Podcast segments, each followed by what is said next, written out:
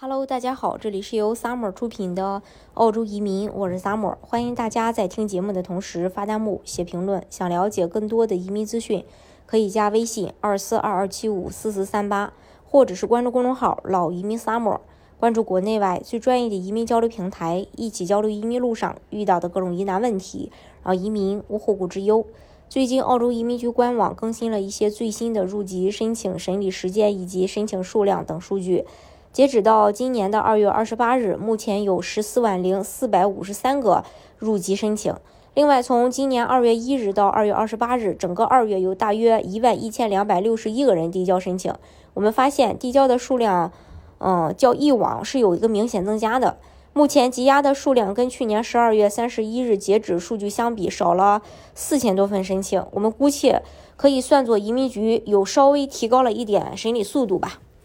嗯，从递交入籍申请到政府做出批准决定，一般需要八到二十个月；从审批通过到参加入籍仪式，也是需要等三到十个月左右。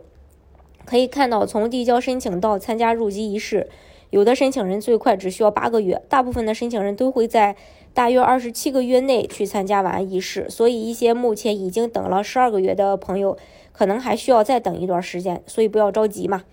那么究竟是什么因素会影响审理时间呢？呃，竟会有八到二十七个月的这个时间差别，主要还是有几点。首先呢，就是申请表格你是否填写完全，是否提供所有的材料证明，要求材料补料后材料是否及时上传，工作人员需要审理材料的时间，第三方机构对申请人的品格、国家安全等信息处理时间。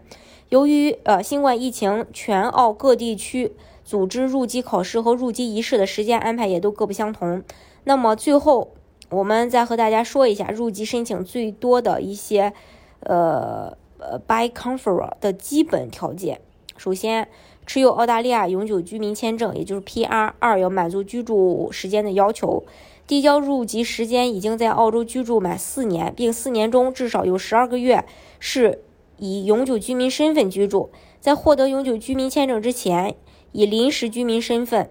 呃，比如说学生签、毕业签、工签，在澳洲居住的时间是可以累积的。也就是说，从第一次入境时间起，去呃，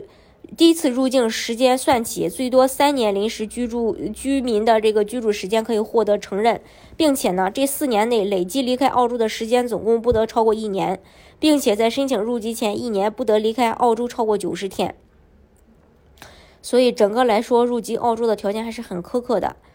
那在递交入籍后是否可以离境？当然可以离境啊，只是说可以在这个境外递交入籍申请批准的时候，你必须在境内。